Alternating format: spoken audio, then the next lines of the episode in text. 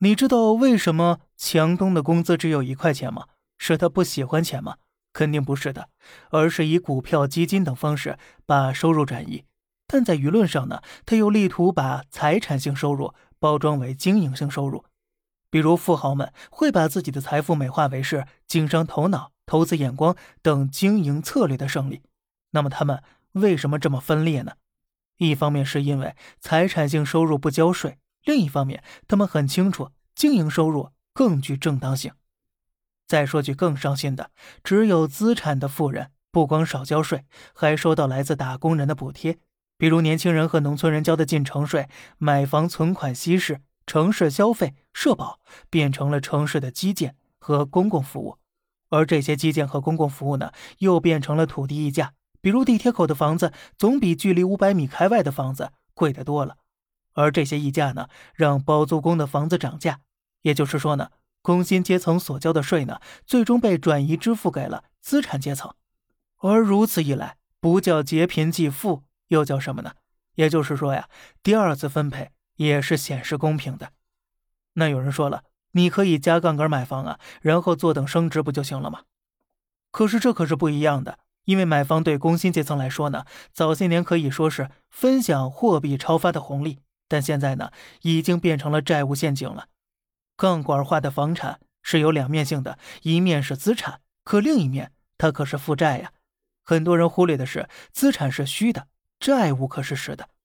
意思是说呢，资产是会贬值的，而债务该多少还是多少。房子涨价，人人想买，流动性极高，这时候房子是资产，是财富。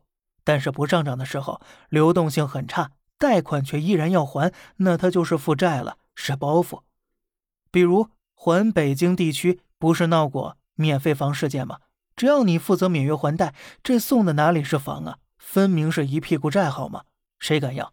为什么会这样呢？为什么房子在以前是财富密码，现在就是债务陷阱了？就因为这套超发货币机制不可持续吗？实际上呢，超发的货币呀，只会流向利润更高的地方。并不是按部就班的从上往下流。当金融泡沫增长迅速，货币不仅不会向下流动，还会从下往上倒着被吸走。这就是脱实向虚。过度金融化创造出庞大的金融加地产利益群体。用一句话总结就是：金钱流向了不缺钱的人，苦难流向了肯吃苦的人。